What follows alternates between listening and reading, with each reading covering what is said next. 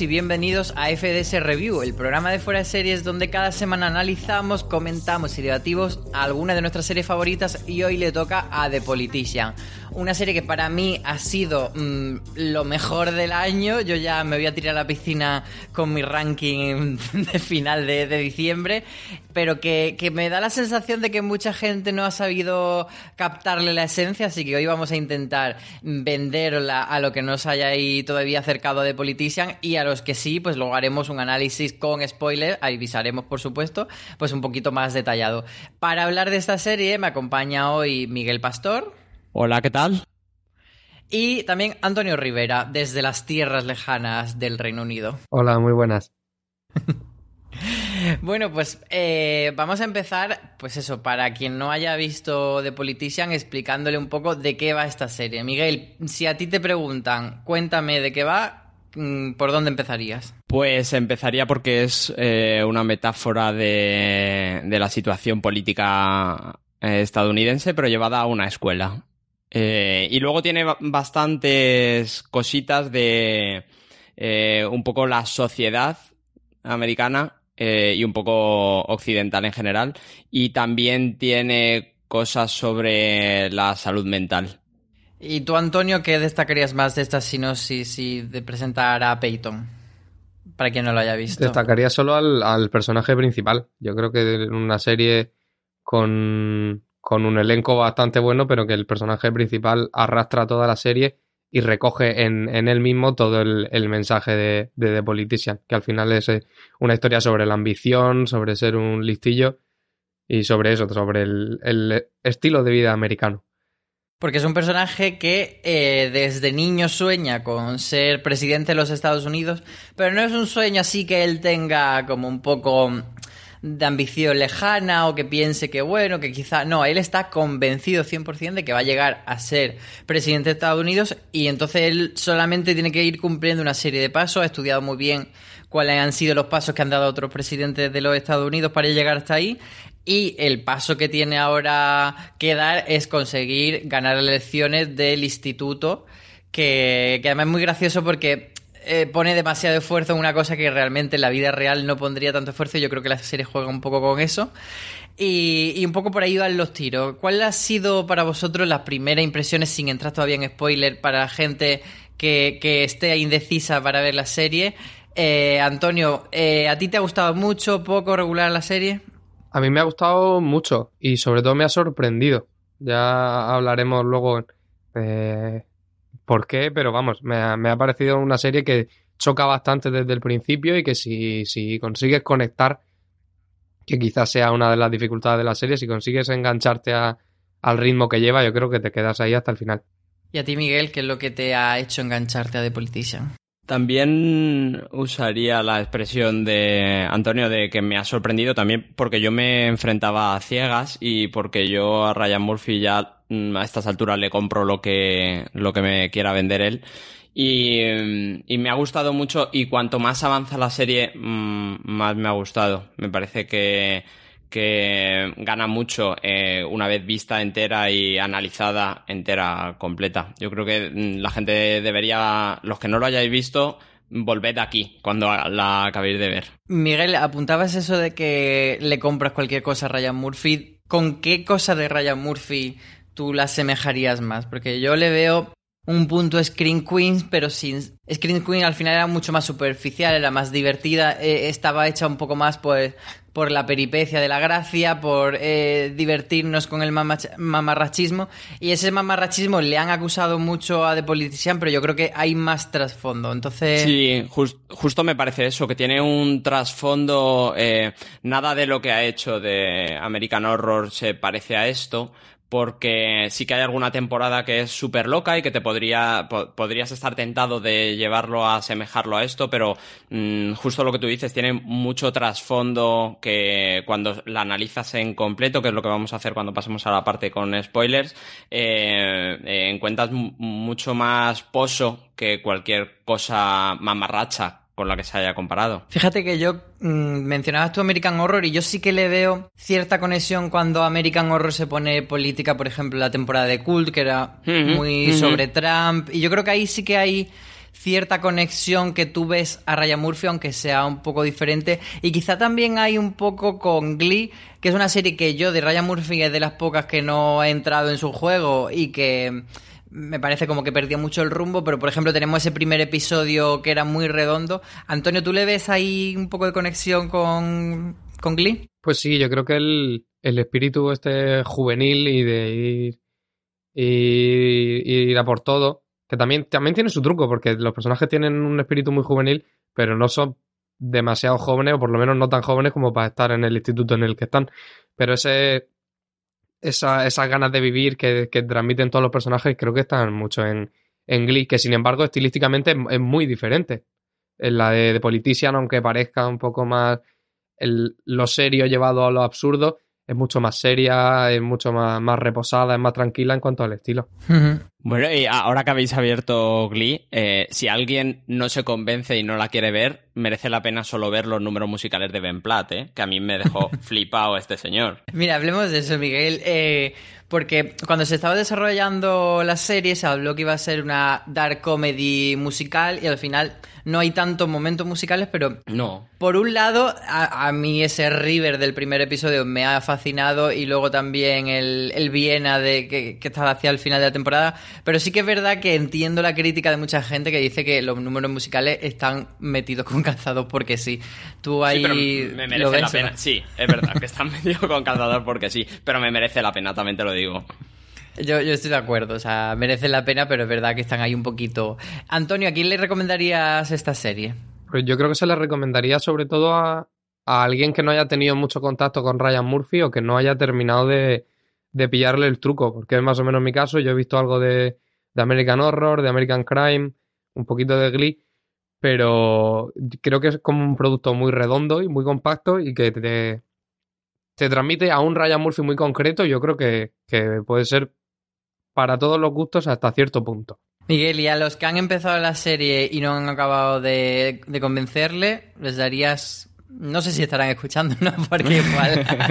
Pero si hay alguno que está en esa situación, eh, ¿qué les dirías? Voy a dar una referencia muy loca, pero eh, si te ha gustado Succession, que es la que es realmente la mejor serie de este año y no esta como tú decías, eh, tiene una parte, esta serie, sobre los problemas familiares de señores súper ricos que tiene bastante contacto con Succession. Pues bueno, ahí me parece, me parece muy bien cogido para enganchar a la gente que todavía no se ha atrevido con The Politician.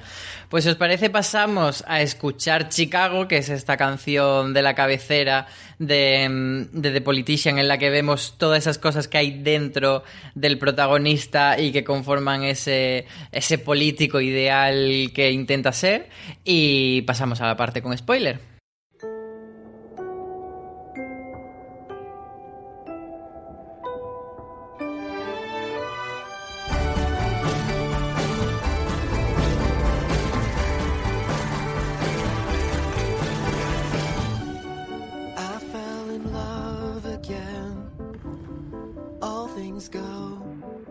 Things go. Drove to Chicago. All things know, all things know. You came to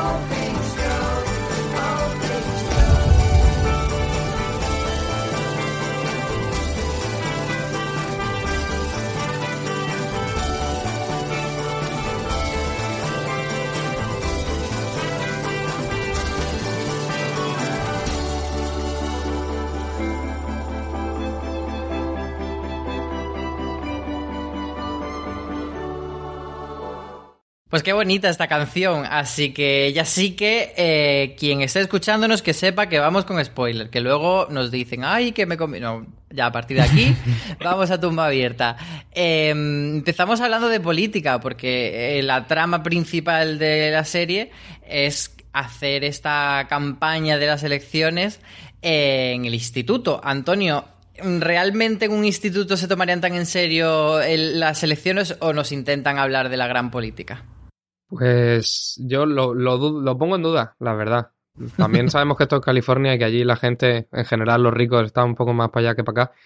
Pero cuesta creerse, sobre todo por la edad de los actores también, que ya están creciditos, que estos sean una- un instituto de verdad con unas elecciones de instituto de verdad.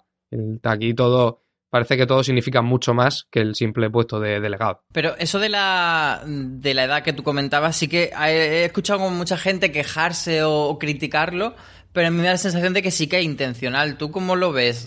¿qué, aporta que los actores no les veas cara de adolescentes para ti? Hombre, a mí, a mí me parece fantástico, vamos. Yo creo que es que encima, como es tan descarado, está muy, muy claro que es, esta gente no debería estar en, en un instituto y tú automáticamente piensas, esto no va de las elecciones de un instituto, va de, va de otras elecciones. Además, te genera como esa sensación de extrañeza todo el rato de, de gente que no pertenece al sitio en el que está o que hacen cosas mucho más graves y mucho más serias de lo que correspondería a la edad del instituto. A mí me parece que funcionan perfectamente. Sí, porque Peyton mm, todavía tiene una carita de...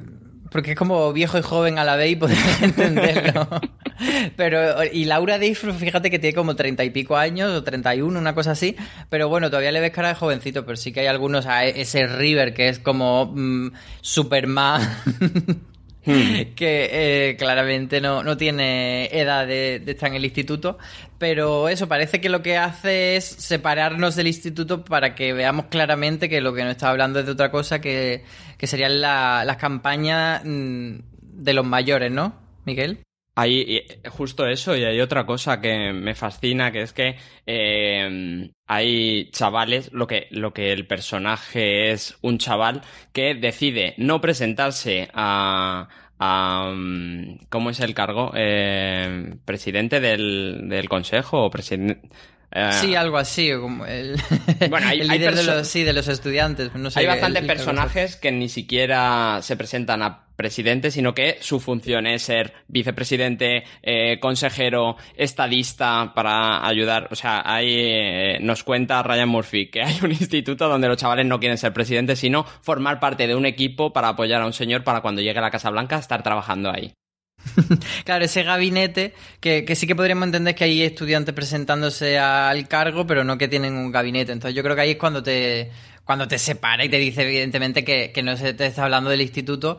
Y, y hay como, me parece muy interesante esas relaciones, por ejemplo, esa power couple de, de Astrid y Peyton, por ejemplo, que es, te, te explica lo que es, pues eso, una pareja que, que no está unida simplemente por lo emocional, sino por un objetivo común que es llegar a la Casa Blanca, él como presidente, ella como primera dama.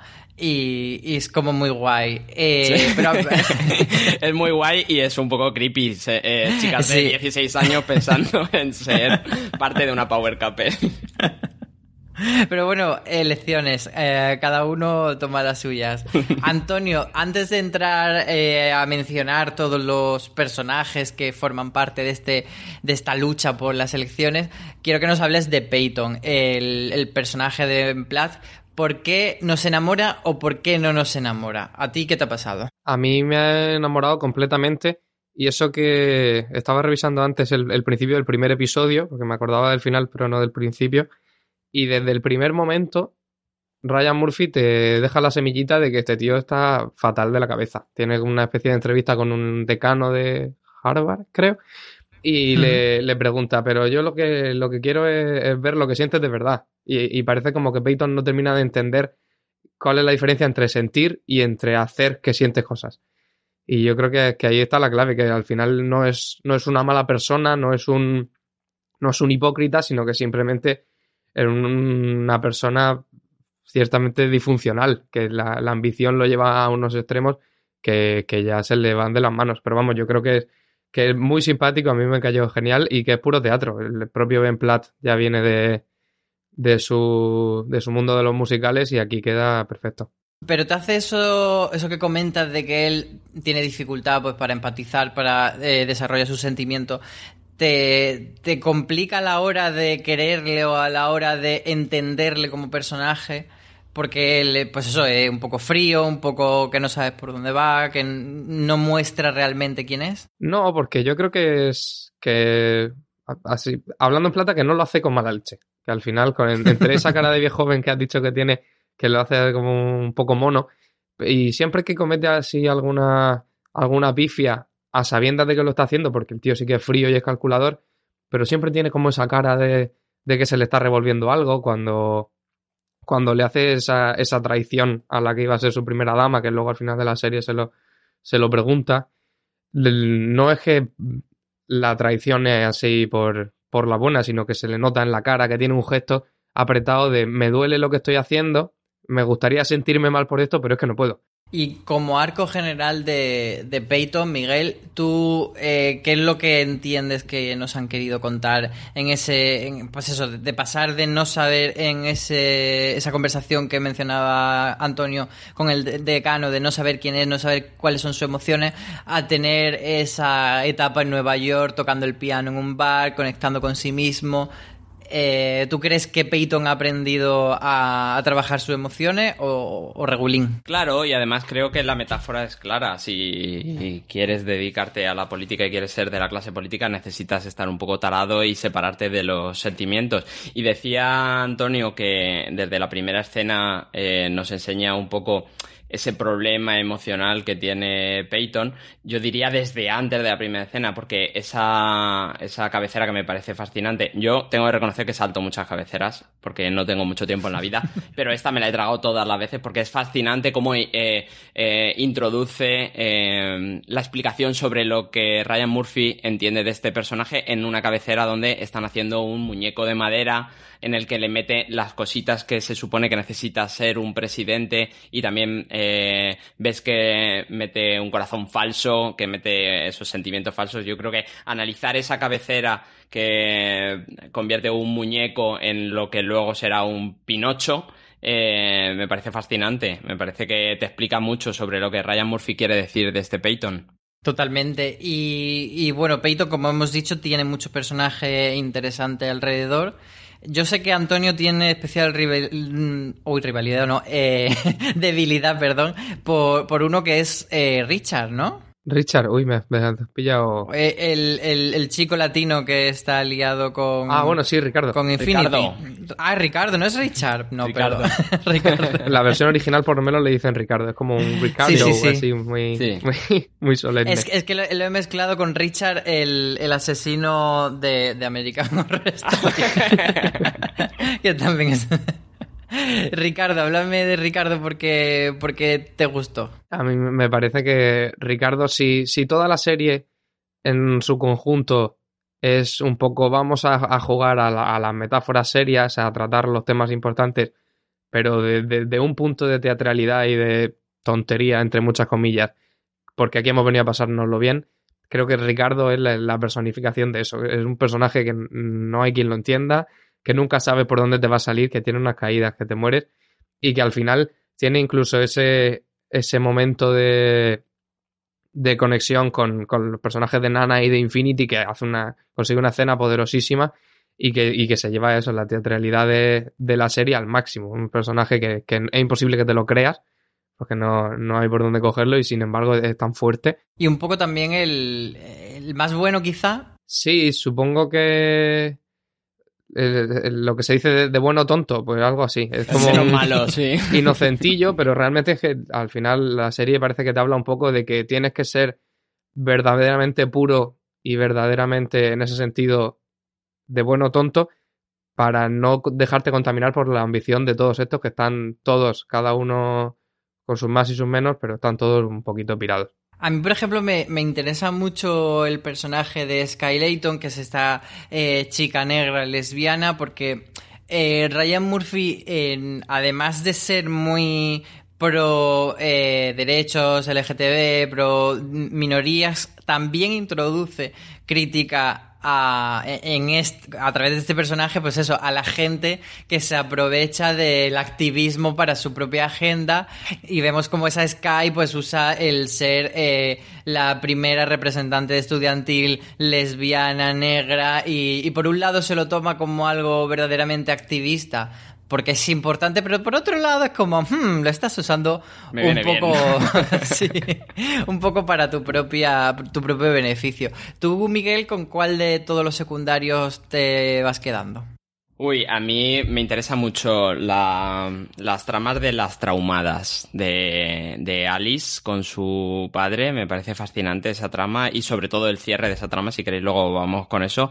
Y de Infinity, que sufro muchísimo con, con ella porque mm, Jessica Lange lo hace perfecto. Hace un personaje de, de abuela loca muy bueno y, y entonces Infinity hace un arco muy interesante de eh, estoy aquí metida en esto hasta que soy capaz de darme cuenta de lo que me está pasando y soy capaz de renunciar a todo lo que me está consiguiendo mi abuela a cambio de, de no vivir en una familia así. Hablando de, de la trama de Infinity, a mí me da la sensación de que un poco la que se queda más eh, secundaria respecto a la historia principal. De hecho, si no me equivoco, corregidme, es la única que no está en la habitación en esa escena del último episodio en el que final de todos se juntan. Entonces no sé cómo veis la trama de, de este Munchausen por poderes, si es como algo... Como que es una idea guay, pero que no acaba de encajar con todo. Antonio. Sí, yo creo que al, al final e- es una de esas, de esas partes en las que sí vemos el, el Peyton, o por lo menos el lado de la política en el que lo que no es funcional, lo que no sirve, se, se deja a un lado. Pero bueno, yo creo que la, la trama, que sí que no, no alcanza hasta el final, pues sí sirve para activar muchas cosas de Peyton y sobre todo esa parte del, de la comedia de pasillos, de todo el mundo corriendo. Estamos muy preocupados porque de repente se han enterado de que no sé qué. Y yo creo que, el, personaje funciona bien, al final es simpático. Y sobre todo lo de el cierre del caso de, este Munchausen por poderes, sí que al final lo utilizan entre el personaje de, Peyton y el de Gwyneth Paltrow en el, en el desfile para terminar de dar esa puntilla de, el cierre a, lo que ha manchado el historial de Peyton en esta, en esta trama y que empieza un- una carrera nueva. Miguel, ¿tú crees que veremos a, a Infinity o al personaje de Jessica Lange en la segunda temporada o lo das ya por concluido eso? Yo creo que se cierra muy bien ese arco y creo que sí que es lo que tú dices, un poco anexo. Más allá de que el chiste de, de lo que decías de Sky, eh, de una persona con una característica concreta que lo explota como para salir en las elecciones, es un chiste recurrente porque pasa con personas con diversidad funcional. También eh, busca, cuando busca Infinity, la busca por el cáncer que se supone que tiene. Todo eso me parece que es el chiste recurrente de para la política tienes que tener algo, tiene- ne- necesitas tener algo y, y se van a aprovechar de ti o tú vas a aprovechar eso. Pero como cierre de arco me parece guay dejarlo ya ahí. Y me parece que sí que hace mucha referencia a, lo hablábamos antes fuera de micro, eh, eh, la serie de Act que puso también un poco sobre la mesa eh, lo que era un caso real que mm, yo no he acabado de ver la serie pero sí que conozco el caso por el documental que hizo HBO que se llama Mami de Thunders eh, eh, es el caso real de una persona que sí que ha sufrido con su abuela un Munchausen por poderes, que es terrible, que te pone los pelos de punta y que, y que es una cosa que Ryan Murphy trae sobre la mesa justo en un momento en el que se ha puesto de moda con el documental y con la, y con la serie. Sí, como que la serie de repente te hace como el reverso cómico y, De esto. y demuestra eso, esa otra parte de, de cómo la gente se aprovecha de los demás, de la caridad de los demás. Otro personaje que eh, es pequeñito, pero yo creo que tiene un punto bastante cómico y, y sobre todo que aporta mucha lucidez es Andrew, que es este eh, chico minusválido que intenta todo el rato, discapacitado, perdón, que intenta todo el rato desenmascarar a Infinity. Eh, Antonio, ¿tú qué opinas de, de este chico? Yo soy absoluto fan de Andrew, mi personaje favorito sin duda. Porque me, me- me parece genial y sobre todo me parece que es un poco el, el chiste interno con todo lo que, toda la preocupación que tienen estos por encontrar al- alguna minoría para, eh, supongo que enriquecer un poco la campaña y lo de Sky siendo la segunda a bordo y todo el rollo del, voto haitiano, que están todo el rato con el chiste de- del voto haitiano, que es una persona de Haití. Pero me parece que Andrew es, es muy buen contrapunto, que hay un momento en el que en el que eh, Peyton lo encuentra fumándose un porro, creo, y le pregunta, ah, pero es medicinal para tu diversidad, no sé qué, dice, no, no, es Sí, que sí. a mí me gustan los porros y ya está. Y me, me parece genial, que es de una claridad que al final te baja a la tierra a todos estos personajes que están siempre muy subidos y le dice, no, no, sí que estos somos personas normales como todo el mundo. Sí, te muestra también un poco a través de él cómo, mm, pues eso, eh, sí que los políticos eh, se acercan a unas personas en minoría y, y de otros pasan totalmente porque unos le pueden dar un rédito en, la- en- en su campaña, en sus elecciones y otros no. Y, Y bueno, además- luego, dime. Además, creo que eh, las capas que le va poniendo al personaje y cómo lo desarrolla también es un guiño a normalizar la gente, pues eso, a, a las minorías, porque al final Andrew mm, como personaje lo que es es un pagafantas. Eh, ¿Tiene diversidad funcional? Sí, pero lo que es es un pagafantas que va detrás de Infinity y va desde el colegio. Entonces le da un personaje que podría haber hecho cualquiera y se lo da a, a- un chico que es eh, con diversidad funcional y que esta, este desarrollo también normaliza estos, estas personas y estos personajes. Sí, en el sentido de lo que comenta, a mí me, me gusta mucho cómo eh, Ryan Murphy establece la relación de la serie con la diversidad, porque, por ejemplo, tenemos a Peyton que, mm, que tiene, pues eso, que se besa con River y que puedes pensar, pues es gay, no es gay, eh, porque luego tiene una novia, pero en ningún momento establece una trama sobre eso, sobre si él es gay, si es bisexual, si está con ella por pero no la quiere, eso no se toca, no, no te hace mm, que todo centre en, en su orientación sexual, sino que es algo que está ahí y que no hace falta sobreexplicar. Y un poco pasa eh, también lo mismo con el personaje de James, que el actor es un actor trans, pero en ningún momento la serie entra a hablarte de, de que sea trans ni de que sea cis, entonces simplemente es un actor trans haciendo un personaje que es James, que es el asistente de Peyton, pero al no explicártelo, al no centrarse en eso, yo creo que eh, eleva el, el discurso sobre la inclusión de los actores trans en Hmm. Hollywood bastante. Entonces a mí me parece que, que ahí Ryan Murphy acierta mucho. Eh, no sé si queréis mm, hablar de algún, algún secundario más o pasamos ya a hablar del episodio del votante. Gwyneth Paltrow muerta por dentro con lucazos. Oh, como me dijiste tú una vez. Me encanta.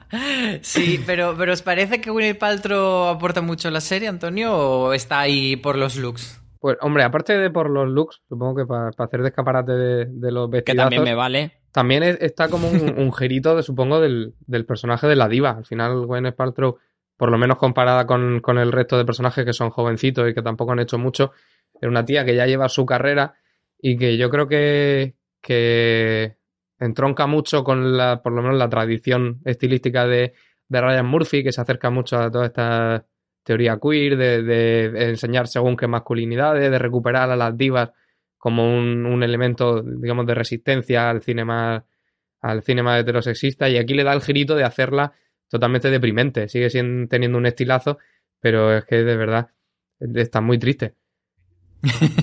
Y no sé, Miguel, ¿tú ves una parodia de, de Gwyneth a sí misma, pues eso, de esa diva retirada que está forradísima de dinero y está en el jardín pintando cuadros? y que me puedo permitir eso. Sí, pero además también a mí sí me interesa bastante la, la trama de, de Georgina, como eh, lo que hace una madre por su hijo y también eh, esos flecos de mi hijo es a quien yo quiero y no quien di a luz, no los dos subnormales que, que, que es terrible eso. No sé si, va, si queréis hablar de los gemelos, pero es terrible eso de los gemelos. Me parece que abre ahí dos líneas muy interesantes. Lo que hago por mi hijo y eh, da mucha pena ese final de, de Georgina, lo que crees que va a ser el final y cómo va a renunciar a su vida por ayudar a su hijo o por ayudar a que su padre ayude a su hijo y, y también la, la relación con sus hijos eh, de verdad, sus hijos los que dio a luz y su hijo adoptado y cómo ella establece una relación eh, más de amor con, con quien más la ha tenido. Porque qué insoportables son los gemelos, ¿no, Antonio? Sí, sí, sí, no hay, no hay quien, lo, quien lo aguante. Yo creo que va, va por ahí también. Son realmente si no me equivoco, la- las únicas dos personas con una masculinidad tan fuerte y tan básica que aparecen en la serie, porque hay mucho, mucha sexualidad fluida y eso, y estos dos que son un, par de patanes que la verdad es que son la, maldición de la, de la pobre Gwyneth Paltrow. Que además yo creo que tiene probablemente los momentos más serios y más, pesados y más tristes de la serie, como que le dice que, que se tiene que fugar con su amante porque si se queda va a, a renunciar a su propia vida por, a- por arreglar la de Peyton, pero que va a acabar odiándolo por eso, a su propio hijo, aunque no la puede evitar. Y yo creo que, es duro. Sí, yo creo que eh, lo que dice me parece muy interesante porque sí que es verdad que aunque un personaje hasta cierto punto paródico, no tanto como los gemelos, que yo creo que son los que están más llevados a ese extremo, pero sí que ella tiene ese punto un poco loco, pero luego tiene esos dos, yo diría dos momentos de lucidez especialmente. El primero es cuando renuncia a todo, a esa amante, por seguir con su marido por el beneficio de Peyton, pero luego ese momento en la subasta de los cuadros, cuando dice, mira, no, el dinero no nos ata, al final encontraremos otro camino y lo voy a dar todo para liberarme. Y un poco yo creo que esa es la enseñanza que le hace a Peyton y es lo que lleva a Peyton a, a soltarse y a caer en lo infierno y luego resucitar. Pero, pero luego hablaremos de ese asesinato de Peyton Horvath, porque primero hay que hablar del votante, que como decía Miguel, Antonio en su un artículo que escribió muy bonito y muy chulo, que podéis consultar en Fuera de Serie, que se llama del Politician, eh, es una tragedia clásica disfrazada de mamarrachet. Mm, un artículo muy bueno en el que no mencionaba el votante, así que... Así que ahí les- le, sacamos, le sacamos un pequeño perito a ese artículo, pero, pero os recomendamos que lo leáis. And- Sí. eh, Miguel, ¿por qué es tan bueno el episodio del votante? Hombre, me parece que eh, como capítulo encapsulado es válido para cualquiera que quiera verlo. Si, si eh, no te gusta la serie, no te convencemos, no, no has sido capaz, dudo que estés oyendo esto, si, si no has sido capaz de verla. Pero como capítulo encapsulado me parece una metáfora eh, perfecta de esa sociedad en la que viven. Y me parece que eh, el votante, eh, no sé cómo se llama el personaje, el chico que se despierta por la, por la mañana y seguimos, le seguimos durante todo un día en su vida eh, sufriendo la campaña política, me parece un digno representante y una metáfora perfecta de el ciudadano medio que tiene que vivir esas elecciones, ya no te digo solo en Estados Unidos, sino en todo Occidente. Se llama es algo como muy de Ryan Murphy, este, esta estructura de episodio de decir, bueno, te hemos contado eh, todo a través de los personajes principales, ahora vamos a girarlo sobre otra persona que no tiene nada que ver y que, y, que puede aportar una visión muy clara del otro lado. Y, y es lo que tú dices, de repente tú estás eh, a lo mejor pensando cómo es posible que todas estas artimañas, todas estas argucias que hacen los, los políticos funcionen, toda esta intoxicación, eh, las noticias falsas, el populismo, cómo realmente hacen efecto y dicen, vale, te lo voy a explicar, porque la persona que está recibiendo todo eso Es esta, tiene es o, o nulas ganas de recibir información o tiene la capacidad de atención de un mosquito porque lo que quiere es hacerse pajas.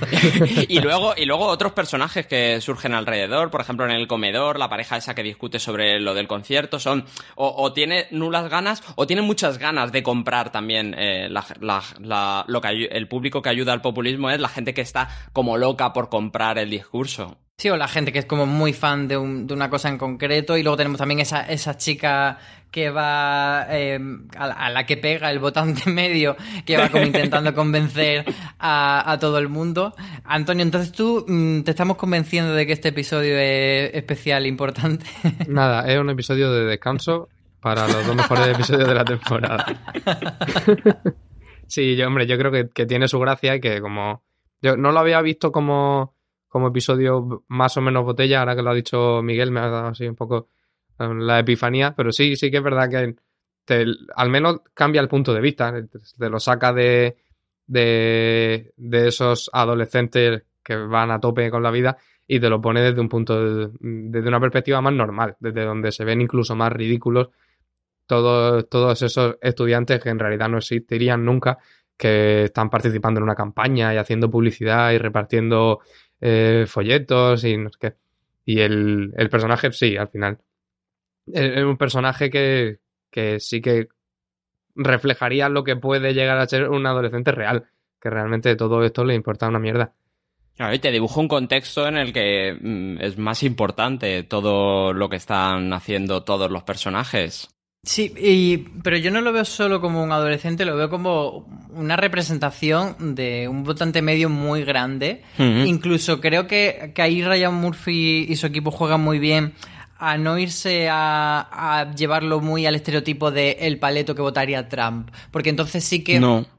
Eh, nos llevaría como a un votante muy concreto. Y yo creo que aquí lo amplifica más. No se trata solamente de, pues eso, de la gente que compra el discurso de odio, supremacista, etcétera, sino de gente que literalmente le da igual y está ahí a sus cosas, a sus pajas, a su play y, y no importa toda esta basura. Me parece una, una escena tremenda para analizar y quedaría para mucho análisis esa escena donde eh, Winnie Paltrow eh, intenta convencer a la gente que recoge los datos de que una chica que no se puede identificar debe votar y justo llega nuestro personaje que ya le han convencido, bueno, vale, voy a ir a votar, mm, ve esa situación, ve que va a haber como dificultades y mm, al final paso de votar, eh, como, como metáfora de la sociedad en la que tampoco le interesa tanto votar y tampoco es tan consciente de lo importante que es eh, su representación en las votaciones. Sí, lo que hablamos muchas veces eh, con, con este panorama que tenemos de tener una elección cada cuatro días,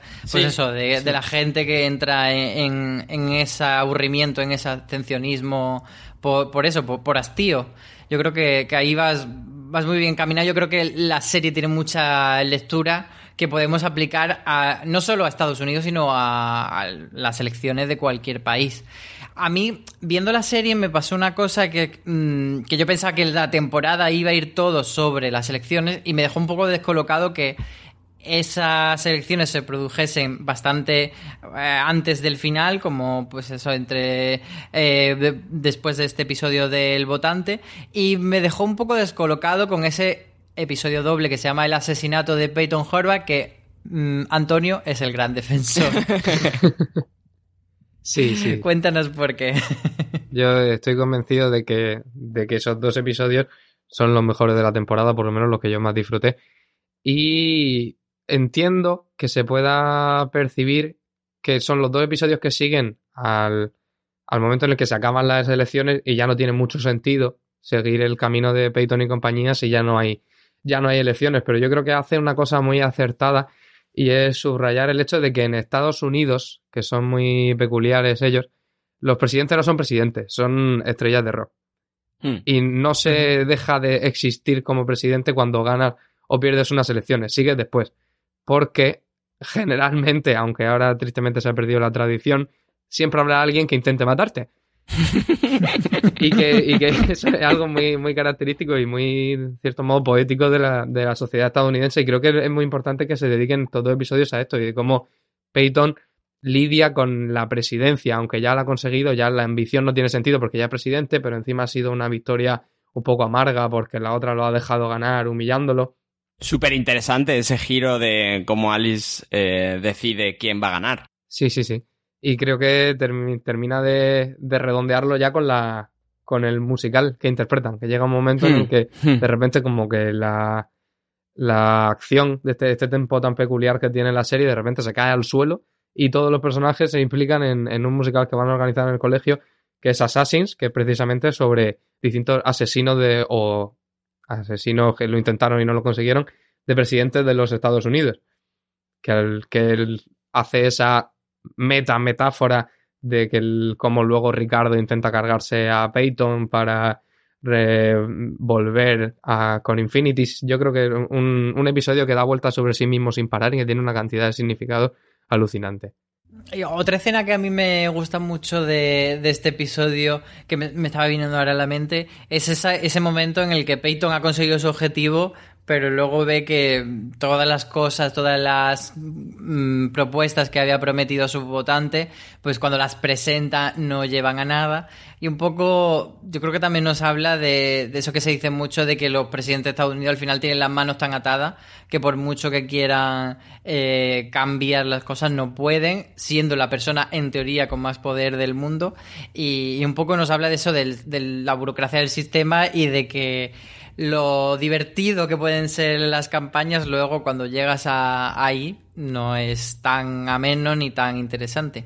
Miguel, ¿tú de esta parte de la serie destacas algo más? No, me interesa mucho eso que estás diciendo, cómo eh, también él tiene las manos atadas porque en el sistema político estadounidense eh, sí que se vota a las personas y no a los partidos y el que Alice haga esa estrategia de eh, no vas a ganar porque me voy a retirar le quita la fuerza de la representación porque al final no se cuentan los votos, aunque luego en otro girito descubrimos que sí se contaron los votos y se habría quedado como segundo, habría ganado Alice y eso ya le quita todo el poder que tiene frente a la, a la escuela y frente y le deja sin, sin ninguna capacidad para proponer nada. Y bueno, hay también como una marabunta de tramas. Tenemos a Astrid eh, a punto de casarse con otro señor. Tenemos a Alice huyendo eh, y, viviendo ese sueño de, ser pobre después de tanto tiempo siendo rica y de trabajar de cualquier cosa y luego volviendo a casa. Y finalmente eh, tenemos esa descenso a los infiernos esa pérdida de fe de, de Peyton. Que, ¿cómo, ¿Qué os parece a vosotros esta, esta caída de Peyton, ese momento tan reflexivo en el bar y, decir, me he encontrado a mí mismo? No, no sé, Antonio, si tú crees que se encuentra o que se pierde.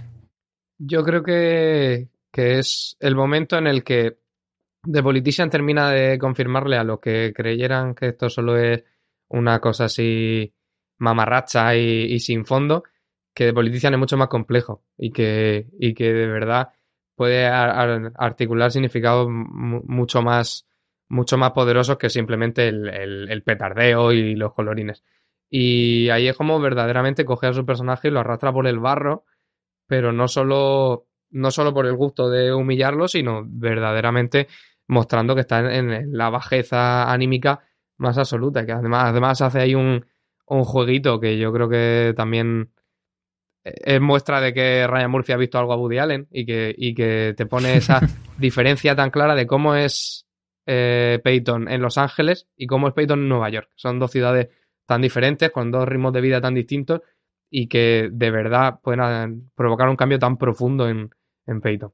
Y bueno, esto nos lleva al último, ese último episodio en el que yo he leído mucho de críticos tanto norteamericanos como gente de, en Twitter, etcétera, pues que, que, lo que han dicho es que la serie no les ha acabado de convencer de todo, pero que tenían muchas ganas de la segunda temporada porque es lo que prepara este último episodio. Entiendo un poco lo que dicen, pero me da la sensación, pues eso, de que se han perdido muchas lecturas del de, viaje y que se han quedado solo con, con ese episodio que es un disparadero hacia otra parte.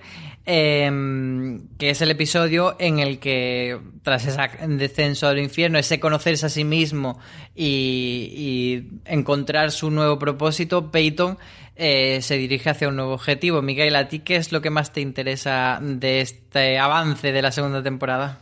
Me parece que Ryan Murphy mmm, acaba eh, usando la carrera política que tú creías que ya, eh, según el penúltimo episodio, creías que ya no iba a ser el tema y ah, en un giro de, de, de vueltas que, que, le da a la trama eh, consigue que haya gente que tiene esperanza en que va a seguir yendo de política, pero realmente va a seguir usando la carrera política como percha para contar todas estas cosas que nos quiere contar y eh, yo tengo la esperanza de que en, en, la segunda temporada sea exactamente lo mismo, que use esta trama política o este camino político de Peyton para seguirnos contando todo lo que nos cuenta de los demás personajes. Nos presentan a esta Didi Standis, que es el personaje de Judith Light, que muchos conoceréis por Transparent, que era la esposa de Maura, pero también eh, aparecía en, en, varias cosas de Ryan Murphy, por ejemplo, en American Crime Story Versace, tenía mm. un papel pequeño, pero también muy interesante. Y esta Didi Standis es una... Eh, es la persona que está en, en, el cargo en Nueva York en, política y que lleva muchos años y parece imbatible además está eh, trabajando ahí en dar un salto nacional, pero eh, Peyton se pone en su camino y terminamos la serie con esa escena de Peyton pues volviendo a dar un discurso y metiéndose en la carrera contra ella. Eh, Antonio, ¿tú le ves posibilidades a Peyton en esta nueva lucha? Posibilidades políticas, probablemente. Posibilidades personales, yo creo que el, el pobre ya va a cuesta abajo y que eso no va, no va a parar hasta que se estrelle. Porque Antonio tiene la teoría de que, eh, de que Peyton está destinado por, por acabar fatal, como una tragedia clásica. Cuéntanos por qué. Sí, yo, yo desde, el, desde el momento en que la gente empezó a quejarse de que The Politician no era suficientemente política, ya me, me empezó a, tocar un poco la, idea de cómo es política y, hasta qué punto es incluso política en un sentido, pues eso, grecolatino de, vamos, de tragedia. Peyton lo, lo dije en el artículo, además de un burgués repelente, es que es un ser puramente político, como el, como el, hombre de Aristóteles, que es que no existe si no, si no hace política, si no se organiza en sociedad. Él, además se lo dice en algún momento a los decanos o al director de instituto o algo así. Y yo creo que ese es, es el momento en el, en el que ya está muerto, porque con este final circular que, que tenemos al final de la serie, que encima se recrea en, en decirte que podríamos haber acabado bien, porque el, el séptimo episodio, el, el penúltimo, acaba con la misma canción de cabecera de, de Sufjan Stevens, con esa, con esa rima, pero el- aún así Ryan Murphy insiste en decirte que eso podría ser el final, pero no lo es, y que vamos a empezar otra vez, y viendo la necesidad tan incluso enfermiza que tiene Peyton de ser político, lo, lo que parece estar destinado a morir en, esto, en, esta guerra de, de eslóganes, y lo circular que ha acabado esta temporada, que seguramente si, si se alarga más de dos temporadas tengamos otros finales circulares en los que en la segunda Peyton vuelva a tocar fondo, pero vuelva a levantarse y tenga otra nueva carrera, esto al final se, se come al personaje. O muere o se retira de una forma muy humillante, algo así. Pero Peyton no acaba bien, seguro. Yo tengo mi, mi reserva sobre esto que dices porque puedo entender eh, que se aplica al Peyton del principio, pero ese aprendizaje que él tiene eh, hacia el final de la temporada me parece que eh, el Peyton que está dando el discurso al final de en la última escena eh, sí que podría ser diferente en el sentido de que él sabe lo que tiene que proyectar, pero él es distinto y se conoce un poco más a sí mismo. Entonces, tengo mi reserva. Miguel, ¿tú qué opinas? Creo que, creo que va más por lo que tú dices y creo que vuelvo otra vez a la cabecera, a ese muñeco que, se, que va evolucionando según le van metiendo cositas en sus departamentos. Creo que Ryan Murphy nos quiere explicar esa historia. La historia de el muñeco vacío al que según le vas metiendo cositas va cambiando y va pudiendo evolucionar para evolucionar con la, la trama política. Sí, que quizá eh, Peyton al principio era solo eh, esa imagen proyectada, pero al final yo creo que sí aprenda a disociar eh, su persona real y su espíritu, por así decir, por poner un poco, Mm. y, y cuál es el personaje político que crea. y que sus relaciones personales le van haciendo evolucionar. Y otra cosa que quería decir, eh, me parece muy interesante el personaje este del que tú hablabas, no sé cómo se llama, es la, la senadora está en Nueva York. Me parece que está muy bien que Ryan Murphy use eh, a, este personaje para hacer otra crítica política que es el eh, asentamiento de el senador que no hace las cosas más o menos bien, entonces sabe que no va a tener competencia. Los otros políticos de esa ciudad que no presentan lucha en nada porque saben que eh, el coste de esa campaña va a ser eh, alto para los resultados que van a obtener y como Peyton ve ahí el hueco, bueno, eh, no Peyton, a Peyton se lo cuentan, pero como eh, usa el, el- a Astrid para que encuentre... Astrid es quien, quien va la primera, ¿verdad? Quien descubre que... porque empieza a trabajar en la campaña de ellas, ¿verdad? No, es el personaje de Laura Dixon Ah, que se llama. Mac- McAfee. McAfee. McAfee. Sí. Eh, eso, cuando McAfee, es verdad, cuando McAfee entra en esa campaña y el chiste de, ¿sabes usar Windows 2000? Y dice, "Mm, no sé ni lo que. Bueno, es como el 98. Sí, el 98. Pero em, también mm, por esta parte me parece interesante mm, que te presenta muy bien eh, con su luz y su sombra al personaje de Judy Laya de Beth Midler. Eh, Beth Midler es un poco eh, malvada con McAfee, la trata fatal, pero por otro lado vemos ese lado más humano de Didi porque nos presentan ese escándalo del que se van los protagonistas Sí. a- a hacer, del que van a hacer leña del árbol caído, que es que tiene una relación a tres. Entonces, mm, no sé, eh, ¿nos va a hacer estar del lado de ella, Antonio? Pues De, de- de sentir pena por, por ella cuando la vayan a destruir. yo creo que sí, porque al final es, es un poco volver a lo que estábamos hablando antes. No es. A mí no me da la sensación de que, de que Peyton de repente haya encontrado la clarividencia y vaya a ser una persona genial y a luchar por los derechos de todo el mundo, sino que en su vuelta a la política se basa eh, principalmente en que ha encontrado algo que no es para nada malo, como es la, la relación a tres que tiene esta, esta mujer, pero que sin embargo sabe que puede perjudicar su imagen de cara a la sociedad estadounidense y que van a ir a por ella a destrozarla. El- el objetivo que tienen no es derrotarla en haciendo mejores propuestas o propuestas más, más honestas.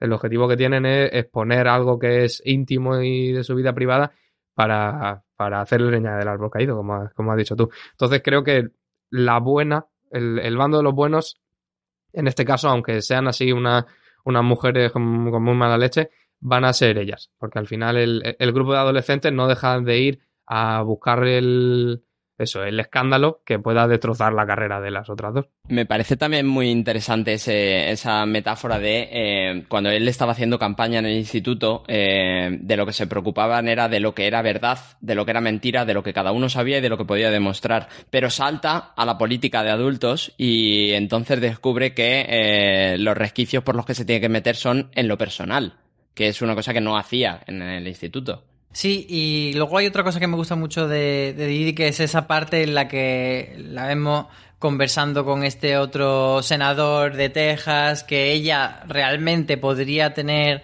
pues una mayor experiencia y podría ser ella la que fuese a presentarse a presidenta, pero ella al ser mujer y al tener cierta edad tiene que ir a las faldas de él, que yo creo que también como que te la humaniza mucho. Eh, por último, quería preguntaros, de cara a esta segunda temporada, eh, tenemos de repente a todos los personajes que han estado eh, poniéndose zancadilla unos a otros, pues a James, a McAfee, a Astrid, a, a Peyton, a Sky, etcétera, todos juntos bajo una misma bandera. Es una imagen como muy concreta verlos todos ahí en la habitación y luego verlos todos en las escaleras del Congreso mientras Peyton da el discurso. Y parece casi como los vengadores de, de los políticos estudiantiles. ¿Creéis que, que van a tener este, esta unidad de vengadores y van a luchar todos juntos? ¿O durante la segunda temporada al final van a surgir fricciones y se van a poner la zancadilla uno al otro? Antonio. Yo creo que el hecho de que Astrid, la rival, que creo que antes hemos dicho el nombre al revés, si no me equivoco, es Astrid la rival y Alice la, la primera dama, me parece. Y, Ah, pues, pues puede ser, sí. y Sky, que era su segunda a bordo, el hecho de que ellas dos de repente se sumen a la campaña de, de Peyton, por mucho que haya pasado un tiempo, a mí me dio la sensación de que salía de debajo de una piedra y que al final no deja de ser una serie sobre, sobre la ambición y cada uno tiene sus ambiciones. Yo creo que él está la estampita, como tú bien has descrito, de Vengadores de, de la política estudiantil, funciona para este momento, pero que van a empezar a tirarse los cuchillos en cuanto llevemos un capítulo, seguro. Miguel, ¿tú qué esperas de la segunda temporada de The Politician? Sí me interesa que, se. Mm, Por lo que decía al principio, creo que eh, ahonda en trabajar en los personajes que saben que no todo el mundo puede ser presidente de, de los Estados Unidos y como metáfora de no todo el mundo puede brillar, pero sí que todo el mundo es consciente de que se necesita gente alrededor para hacer ese equipo. Mm, Desde ese punto de vista me parece interesante que arranquen la segunda temporada como equipo, pero indudablemente tiene que haber conflictos entre ellos porque si no, no avanzaría. Antonio, una última conclusión sobre Politician. ¿Qué es lo, lo más brillante para ti? Para mí lo mejor de Politician ha sido encontrarme todas estas cosas de las que, de las que hemos hablado y que no esperaba encontrarme. No es, no es porque esperase no encontrármelas, no iba con expectativas bajas ni mucho menos, pero simplemente es una serie que yo creo que me ha dado un montón de vueltas conforme avanzaban los episodios, con ese episodio 5 o con el, con el doble episodio que viene después. Y yo creo que, que ha sido, sobre todo, una experiencia súper agradable y, y muy divertida. Miguel, ¿crees que la gente está siendo injusta con The Politician y no han sabido ver todo lo que tiene que ofrecer? Sí, y además eh, creo que Ryan Murphy coloca esta serie en el futuro, en el, futuro que ya es presente, en el que eh, las minorías son personajes normales, en el que cada uno tiene una vida y nadie eh, entra a um, criticar cómo es cada actor o cada personaje, sino que te cuenta una historia con un abanico súper amplio de gente que me interesa muchísimo. Pues yo me voy a quedar con esto que tú dices de, del futuro, pero lo voy a aplicar a la propia serie. Creo que es una serie que está en el futuro en el sentido de que se ha adelantado a su tiempo, es una serie mucho más profunda con un envoltorio que parece que no le corresponde porque es más mamarracho de, de, lo que realmente es. Entonces yo creo que ahí es por lo que viene a ser un poco incomprendida la serie. Pero yo creo que el tiempo le, la pondrá en su lugar y tengo muchas ganas de ver el resto de cosas que está preparando Ryan Murphy para Netflix, ese Ratchet, ese Hollywood, así que estaremos muy pendientes. Eh, nos quedamos aquí. Muchas gracias, Antonio, por acompañarnos hoy. De nada, gracias a vosotros. Y muchas gracias, Miguel. Gracias, hasta la siguiente. Pues nos vemos en la siguiente, nos escuchamos mejor dicho y a todos los que nos habéis acompañado hoy, muchas gracias por ver The Politician, tenéis muy buen criterio. Y recordaros pues que eh, nuestro canal de podcast tenéis eh, muchos otros audios para escuchar, muchos eh, programas, tenemos nuestro streaming con todas las noticias, tenemos más review, tenemos top y tenemos muchas cosas, incluido también eh, los, los recap de Watchmen que estamos muy on fire esa serie. Así que en todos vuestros eh, vuestras aplicaciones de confianza, ya sea iVoox, Spotify, lo que sea, pues ahí estamos y también en fueraseries.com con muchos artículos y mucho análisis de series. Nos vemos en la siguiente. Hasta luego.